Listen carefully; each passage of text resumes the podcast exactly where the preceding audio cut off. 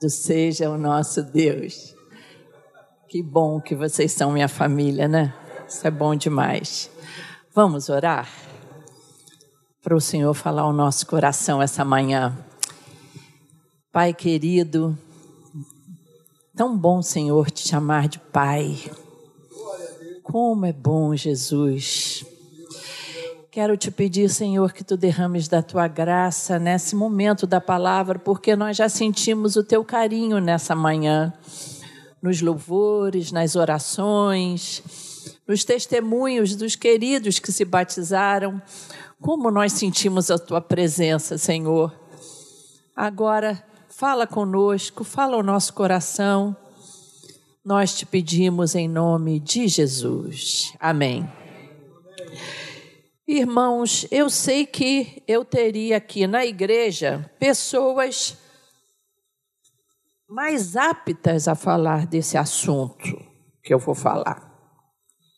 Pessoas que já passaram por lutas tremendas. E pessoas que estão vencendo. Pessoas que foram ajudadas pelo Senhor Jesus. Muitos aqui teriam condições de falar melhor do que eu.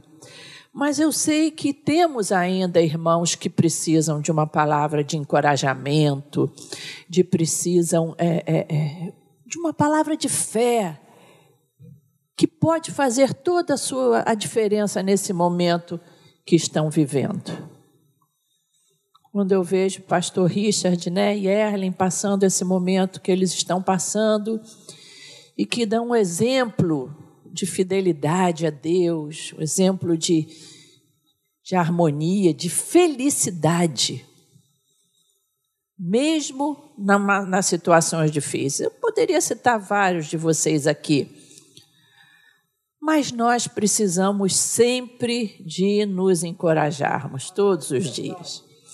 Nós sabemos que o nosso coração é enganoso, nós sabemos que as emoções, muitas vezes, elas enganam e trazem umas nuvenzinhas escuras ao nosso coração.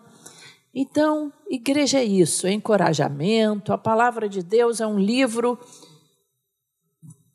para a nossa saúde. E eu queria então compartilhar com vocês isso. Como é que a gente enfrenta essas lutas?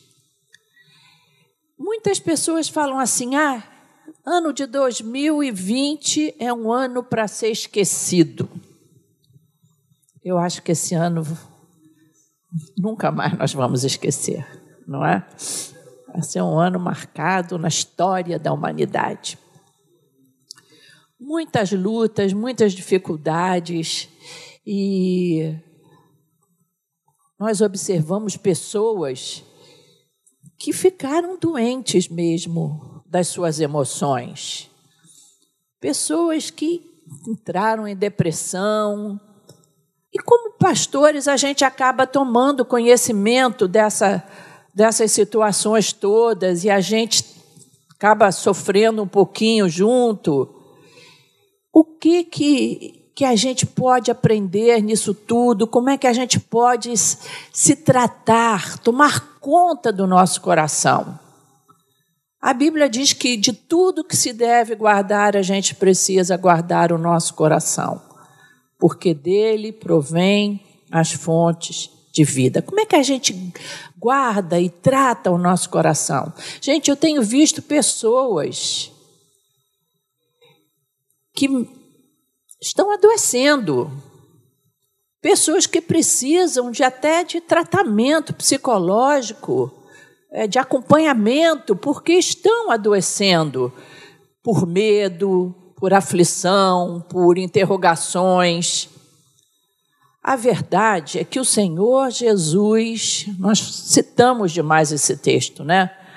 Ele nos preveniu: no mundo tereis aflições, mas tende bom ânimo, eu venci o mundo.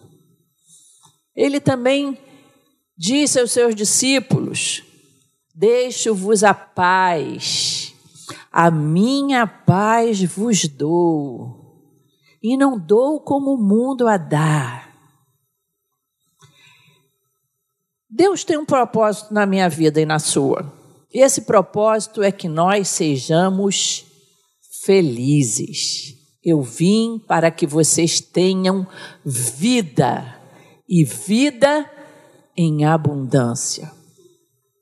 Eu não estou falando dessa felicidade do mundo, não, esse conceito de felicidade do mundo, de ter bens, de ser sucesso, de, de beleza, de popularidade. Eu estou falando da real felicidade. E eu gosto muito do Evangelho de João, a partir do capítulo 14, especialmente, em que Jesus, vendo que está próxima a sua partida, ele prepara o coração dos seus discípulos. E nós precisamos preparar o nosso coração. Essa moçada toda aqui que se batizou, os jovens que estão aqui nos assistindo. Eu sei que a turma de mais idade já foi mais, mais é, é treinada pela vida, né? Tá mais cascudozinho, né?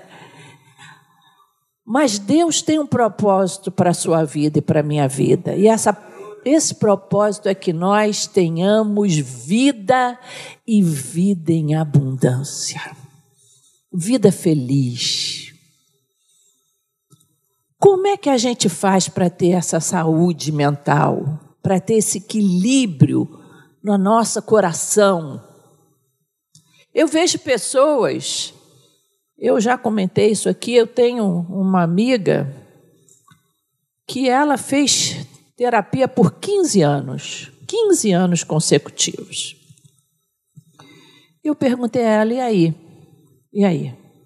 Olha, eu fiz terapia para descobrir quem eu sou, minhas expectativas. Só que depois que eu descobri, eu não sabia o que fazer comigo mesmo.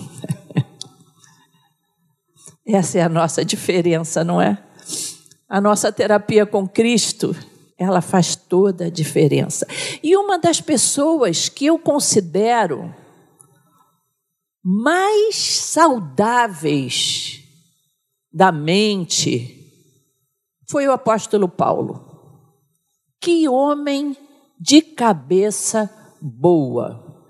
Ele é um exemplo para mim. Ele foi e é um exemplo para mim. Por que, que o apóstolo Paulo, mesmo nessas circunstâncias, que eu queria que você, jovem, prestasse atenção nas circunstâncias da vida do apóstolo Paulo. Por que, que ele manteve esse equilíbrio, essa cabeça boa que ele teve? Não foi porque a vida foi fácil para ele. Não foi porque ele foi um homem super, super espiritual. Ele foi um homem que teve raiva, teve ódio no seu coração, que precisou lutar contra suas tendências. Ele dizia: o bem que eu quero, esse eu não faço. O mal que eu quero, esse eu faço. Ele era um homem como nós. Aonde Paulo encontrou o seu equilíbrio emocional? Sabe por quê, gente? Não tem nada melhor do que a paz. Se você pensa que viver um grande amor é a melhor coisa da vida, um grande amor sem paz, pula fora, gente. A melhor coisa da vida é paz em Cristo Jesus. Aonde esse homem encontrou essa paz? Lá em 2 Coríntios, capítulo 1, 8, eu vou falar várias coisas rapidamente. Você não se preocupa se você não, não puder anotar. Se você depois quiser, a gente disponibiliza no, ou no Face ou em alguma outra mídia nossa aí os textos. O apóstolo Paulo disse que não queria que os irmãos ignorassem a tribulação que ele passou na Ásia porque ele sofreu de tal maneira, foi além da capacidade dele de suportar, a ponto dele perder a esperança da própria vida. Em outra versão, diz que ele desesperou da própria vida. Irmãos, eu nunca passei por nada em que eu desesperasse da minha própria vida. O apóstolo Paulo passou. E ele também, em 2 Coríntios 6, ele dá um relatório de tantos problemas tremendos que ele passou. A partir do verso 5, aliás, a partir do verso 4, 2 Coríntios 6, 4. Antes, como ministro de Deus, ele se tornou recomendável em tudo. Olha o que ele precisou ter: paciência nas aflições, nas necessidades, nas angústias, nos açoites. Tem alguém aqui que já foi açoitado? Nas prisões. Eu estive na prisão de Paulo em Roma, prisão mamertina. E é uma pena que um lugar com significado tão profundo seja hoje um centrozinho de audiovisual com a exposição de algumas coisas, uns vasos antigos, gregos, é, aliás, romanos, umas coisas de arqueologia. E quando você imagina que para entrar naquele buraco daquela prisão mamertina não tinha escada, hoje em dia fizeram uma escada de madeira para você ir até lá, mas Paulo foi descido por cordas para chegar ali, úmido, escuro. Ele esteve em prisões, ele esteve em tumultos, nos trabalhos, nas vigílias, nos jejuns, na pureza, na ciência, na longanimidade, na benignidade, no Espírito Santo, no amor não fingido, na palavra da verdade, no poder de Deus, pelas armas da justiça, à direita e à esquerda, por honra e por desonra, por infâmia e por boa fama, como enganadores e sendo verdadeiros, sendo considerado enganador, quando ele era um homem justo, como desconhecido, mas sendo bem conhecido, como morrendo e eis que vivemos, como castigados e não mortos, como contristados, mas sempre alegres, como pobres, mas enriquecendo a muitos, como nada tendo, possuindo tudo. E ele continua aqui, em trabalhos, muito mais, em açoites, mais do que eles, em prisões, muito mais, em perigo de morte. Recebi dos judeus cinco quarentenas de açoites, menos um. 195 açoites do seu próprio povo. Três vezes fui açoitado com varas. Uma vez fui apedrejado. Três vezes sofri naufrágio. Temos a tendência de pensar que foi um naufrágio só, né? Porque é o que foi relatado em Atos. Três naufrágios. Eu que já teria medo de um só, imagina três. Uma noite e um dia passei no abismo, provavelmente se escondendo em alguma em algum lugar próximo de um abismo. Em viagens, muitas vezes, em perigos de rios. Imagino que Paulo deve ter atravessado rios caudalosos, correntezas, em perigos de salteadores. Esse aqui até que os cariocas estão mais ou menos acostumados em perigo dos da minha nação, em perigo dos gentios, em perigos na cidade, em perigos no deserto, em perigos no mar, em perigos entre falsos irmãos, em trabalhos e fadigas, em vigílias, muitas vezes em fome e em sede, em jejum, em frio e nudez. Além das coisas exteriores, ou seja, como se isso não bastasse, me oprime cada dia o cuidado de todas as igrejas. preocupações com as igrejas. E como se isso não bastasse, Paulo era um homem sensível. E ele diz: quem enfraquece, que eu também não enfraqueça. Ou seja, quem eu vejo fraco na fé ou triste, que eu não sinta isso como se fosse eu mesmo. Quem se escandaliza, que eu também não me inflame.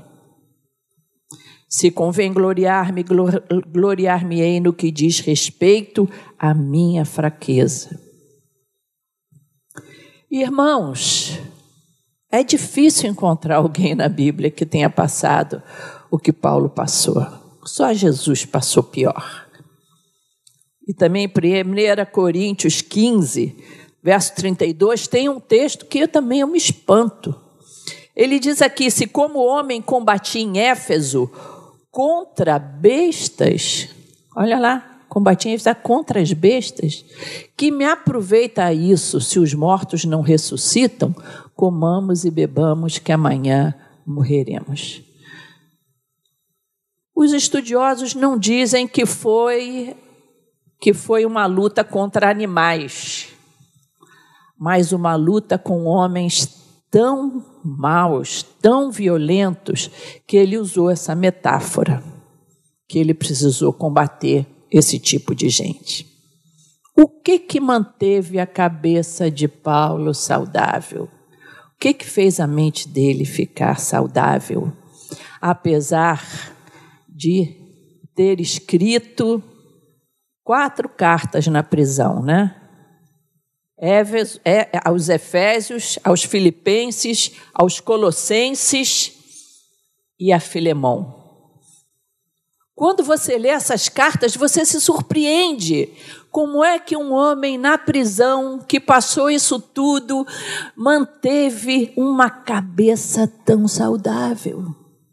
Eu quero essa cabeça de Paulo. Eu acho que vocês, jovens, que estão se preparando para a vida, começando a vida, desafios profissionais, desafios de amor, desafios de enfermidades, vocês precisam buscar em Deus essa saúde de Paulo. Mas como? Primeira coisa que eu vejo que o apóstolo Paulo tinha, ele sabia quem era Deus. Ele sabia quem era Deus. Ele falou o seguinte: Eu sei em quem tenho crido, e estou bem certo de que Ele é poderoso para guardar o meu depósito até aquele dia. Na sala de espera dos hospitais, lembra o seu coração quem é Deus na sala da chefia do seu trabalho, quando você for chamado para fazer as contas, lembre-se de quem é Deus para você. Nos diagnósticos inesperados, como nós tivemos em outubro de 2016, não foi, Pastor Paulo? Chegou a biópsia do Pastor Paulo Brito. E a biópsia dizia: é câncer. É câncer na garganta. Nós lembramos quem era Deus para nós. O câncer não podia esconder quem era Deus para nós. No dia que ele fizer a mala e você falar para sua família: olha, ele pegou a mala, botou as roupas todas dele e foi, embora, e foi embora porque ele disse que ama outra mulher agora. Lembre-se de quem é Deus para você. Um dia uma irmã me ligou e me disse assim: Eu fui chamada na delegacia. O meu filho está preso. E o delegado ligou para mim, eu estou indo para lá. Minha irmã, ore por mim. Lembre-se de quem é Deus para você, meu irmão. Nos dias das dificuldades, Paulo conseguia ter saúde mental e no seu coração, porque ele sabia em quem ele tem crido. Mas outra coisa que sustentou o coração de Paulo também é porque ele sabia quem ele era para Deus. Quem ele era para Deus. Ele sabia sim que Deus era poderoso, que foi em Deus que ele encontrou a remissão dos pecados, mas ele também sabia que ele era especial para Deus. Eu tenho uma irmã muito querida que está passando essa situação que eu falei agora. Ele fez as malas e ele até já está aparecendo no Facebook ao lado da outra mulher. Eu disse para ela: Você é a menina dos olhos de Deus. Existe alguém que te ama mais do que qualquer homem é capaz de te amar.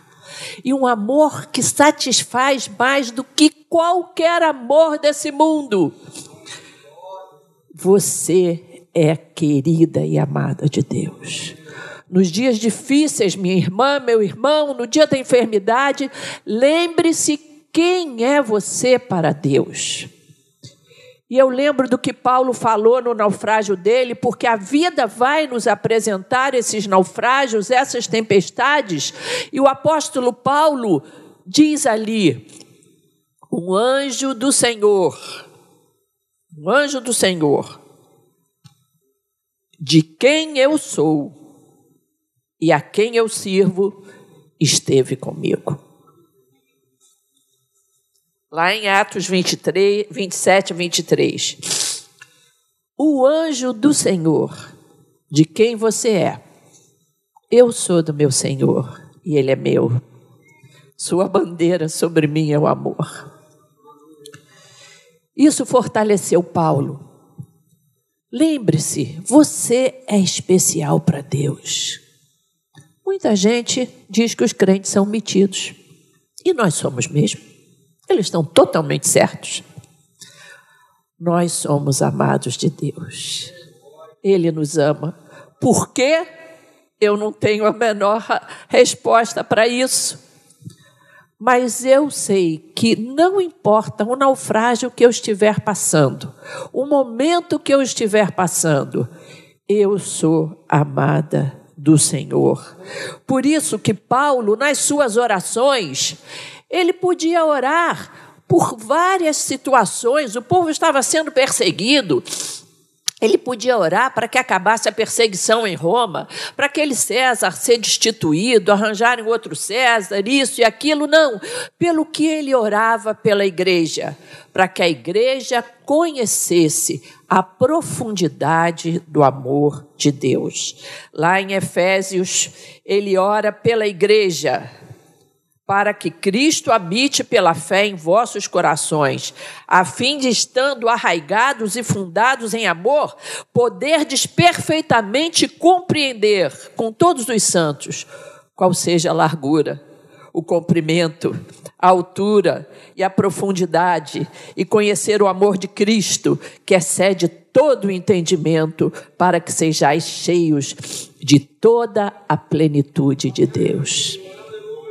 Mais uma vez, ele usa uma metáfora, como se fosse possível que nós pudéssemos saber a largura, a profundidade, tamanho de amor de Deus. Não é possível saber disso. Mas que eu, pelo menos, soubesse a plenitude do amor de Deus no meu coração no dia da minha angústia. Outra coisa que sustentava o coração de Paulo ele não escondeu o seu problema. Paulo não escondeu o seu problema. Que coisa boa é a igreja. Ontem aqui eu falei na ordenação dos pastores, eu sou apaixonada por essa instituição igreja. Lógico que a igreja do meu coração é a Maranata. Mas sabe de uma coisa? Às vezes eu e Paulo a gente está andando assim de carro por aí e passamos algumas cidadezinhas pequenininhas, ele tem sempre mania de me fazer uma pergunta. Você moraria aqui? Você não tem essa mania, né, Paula? Não sei por que ele pergunta isso. Eu digo para ele, marido, se você tivesse aqui minha família e tivesse uma boa igreja, eu estava morando aqui, com certeza.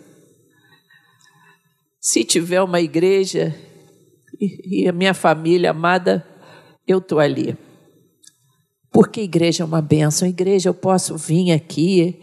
É, eu dou graças a Deus, irmãos, que nesses anos, nem eu nem Pastor Paulo nunca precisamos esconder os nossos problemas da igreja. Nunca precisamos.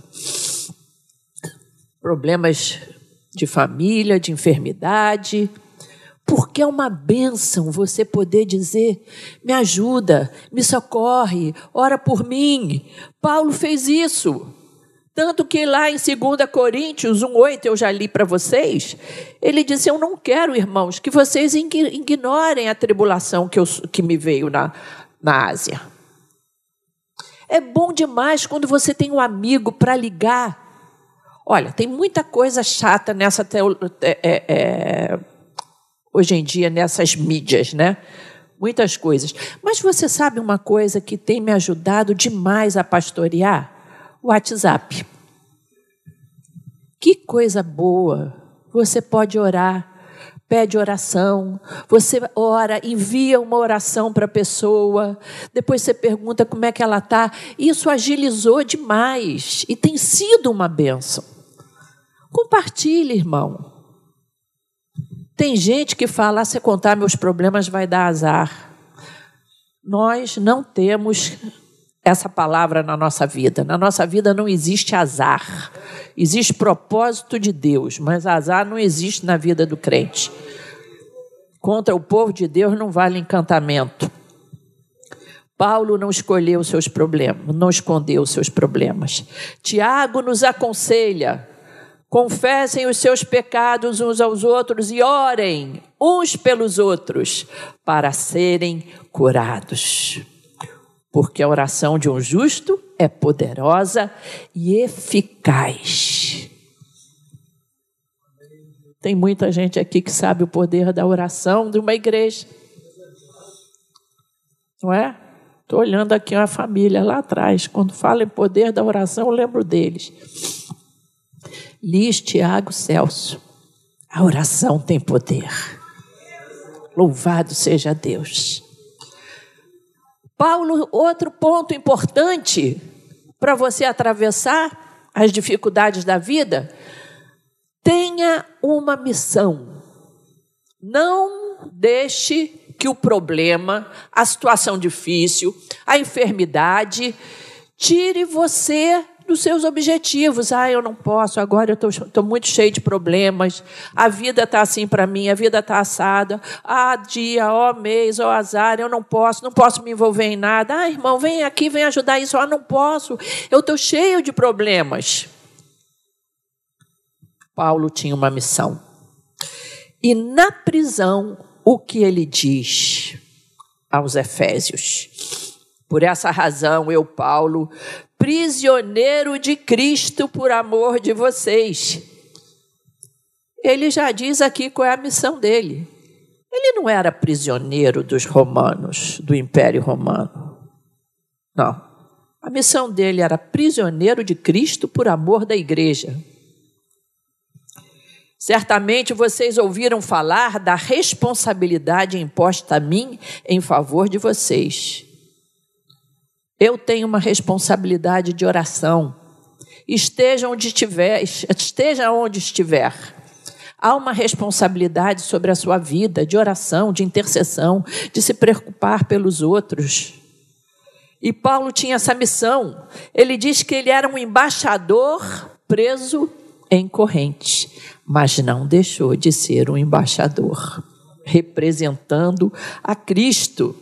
E Tal foi a sua representatividade ali, ele representou tão bem que em Filipenses ele diz aos irmãos, Filipenses 1,12: Quero que saibam, irmãos, que aquilo que me aconteceu antes tem servido para o progresso do Evangelho. Olha só que coisa, ele ainda consola os irmãozinhos preocupados. Ih, nosso irmão Paulo está preso. Olha, fiquem tranquilos. Isso tudo aqui tem sido progresso para o Evangelho. E, como resultado, tornou-se evidente a toda a guarda do palácio. Porque ele está preso, tinha guardas tomando conta dele, né? Guardas do palácio, guarda pretoriana. E a todos os demais que eu estou na prisão por causa de Cristo. Eu imagino que a guarda tem que ser trocada, né? Olha só o que Paulo queria, a oportunidade de pregar o evangelho. Então, por que que o senhor está aqui? O que que o traz aqui em Roma? E cadê? O senhor, o senhor matou alguém? O senhor ofendeu o imperador? O que está acontecendo? E aí Paulo contando. Eu imagino que era assim também com José, lá no Egito. E você, José, você está aqui por quê? Começou o papo com o carcereiro e ele talvez conversando com o carcereiro, como é que vai tua esposa e teus filhos? E essa profissão de carcereiro, você tem folga? Não tem? O que, você faz no, nos feriados? Gente que não deixa o coração se amargar. Gente que mantém a missão. Isso é saúde para o nosso coração. E ele diz o seguinte: Paulo diz que além dessa guarda ter escutado o Evangelho, muitos se converteram, está lá em outra carta. Diz o seguinte: a maioria dos irmãos em Cristo, motivados no Senhor pela minha prisão, estão anunciando a palavra com maior determinação e destemor. A prisão de Paulo serviu de incentivo. Deus fará sempre algo bom num momento ruim da sua vida. Nunca jamais volto a falar para você, pense que você é um azarado. Nunca. Deus tem um propósito em tudo que você está passando. Olha aqui em Filipenses, ele manda até um recadinho. Todos os santos lhe enviam saudações, especialmente os que estão no palácio de César. Olha, os irmãos que trabalham no palácio de César devem ter ouvido a mensagem lá de Paulo, mandam saudações para vocês. Que coisa formidável. Porque quando nós passamos por tribulações, nós recebemos um ministério para que nós possamos consolar os que estiverem em tribulação semelhante àquela que nós já passamos. Nossas tribulações são escola de ministério. Paulo também não entrou em depressão. A gente não vê aqui falar que Paulo entrou em depressão, né? Não, Paulo foi lá para uma ilha qualquer, disse: ninguém me procure, estou deprimido, meu ministério é um fracasso. Não, ele não entrou em um espírito de autopiedade. É outro ponto importante no nosso coração. Não entre em um espírito de autopiedade. Ah, coitadinho de mim, ah. Tem pessoas que, quando eles estão passando por algum problema, eles pensam que ao olhar a Terra lá de fora, né? Da, da, esse, esse olhar que as naves espaciais têm da Terra, existe um, um pontinho vermelho piscando no planeta Terra. É ele que está sofrendo. E o universo todo, ao olhar o planeta Terra, ele vê aquele pequeno ponto, ele, o único que sofre autopiedade. Você tem direito sim de chorar. Vai conta para um irmão. Faz igual o rei Davi, que enquanto havia chance do menino morre, não morre, ele chorou, jejuou. Depois o menino morreu, rasgou as vestes, chorou mais, viveu o luto, mas depois lavou o rosto e tocou para frente. Porque nós não podemos viver sempre de autopiedade. Nós precisamos respeitar o luto das pessoas. Como seres humanos, nós precisamos ter um momento de tristeza e é muito importante que a gente seja parceiro, mas não viva como se você fosse o único sofredor da face da terra. Paulo estava na prisão, mas a prisão não estava em Paulo. Ele não se esqueceu das pessoas. Muito antes disso, ele orava pelos irmãos e pela igreja. Ele fez da sua prisão um recanto de oração. E lá na prisão, ele escreve para Filemão: intercedendo pelo escravo onésimo, pelo escravo fugitivo. Ele não perdeu a sensibilidade. As chicotadas nas suas costas não fizeram com que ele não acreditasse mais no ser humano. As perseguições e as maldades da vida não tiraram dele a sensibilidade por um escravo fugitivo que tinha se tornado um irmão em Cristo. E ele escreve intercedendo então a Filemão Filemon para dizer: receba Onésimo como se fosse eu mesmo. Olhe para Onésimo como se você estivesse olhando para mim. Eu acho lindo as pessoas que conseguem atravessar os anos dessa vida através de situações difíceis, perdas, sem perder a sensibilidade e o olhar pelos outros. Foi assim que Paulo manteve a sua saúde mental, sabendo olhar para o outro, sabendo ver a situação do outro. Nós precisamos manter uma disposição mental positiva, como Paulo. Fé. Como é que a gente faz isso, gente? As provas nos treinam para a fé. Tem até o hino, né? Cada vez que a minha fé é provada. As provas nos treinam para a fé. É como aquele atleta que vai sendo treinado. Quando eu era criança, papai brincava comigo, com meus irmãos e meus primos. Ele esticava uma varinha e a gente começava a pular. Mas à medida que a gente conseguia pular, ele ia subindo a vara um pouquinho mais. E a gente nem se dava conta de quão alto a gente conseguia pular no final. Quando ele começava a brincadeira, ele gostava de nos assustar mostrando a varinha já alta. Vocês vão pular isso aqui. Não, não, está muito alto. Mas qual não era a nossa surpresa que depois de treinar um pouquinho a gente conseguia?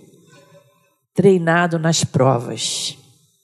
Por isso que Paulo em Filipenses que é uma carta escrita na prisão,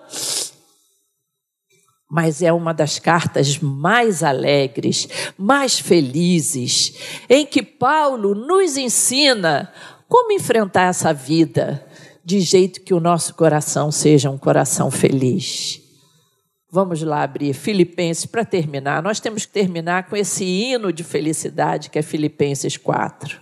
Vamos lá. Vamos ler junto. Nós precisamos ler isso aqui junto. Filipenses 4, a partir do verso 4. Pode botar lá? Eu não sei bem qual é a minha versão. Eu acho que é Almeida atualizada. Não tenho certeza. Não, eu acho que eu estou na NVI.